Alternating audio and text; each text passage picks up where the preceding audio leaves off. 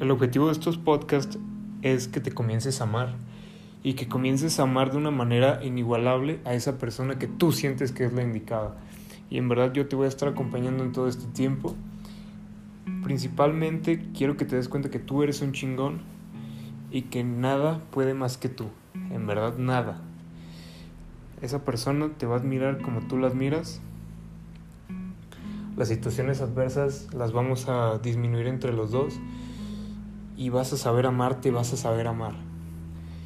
Quiero que aprendamos juntos, yo te voy a ayudar y quiero que tú me ayudes a la par.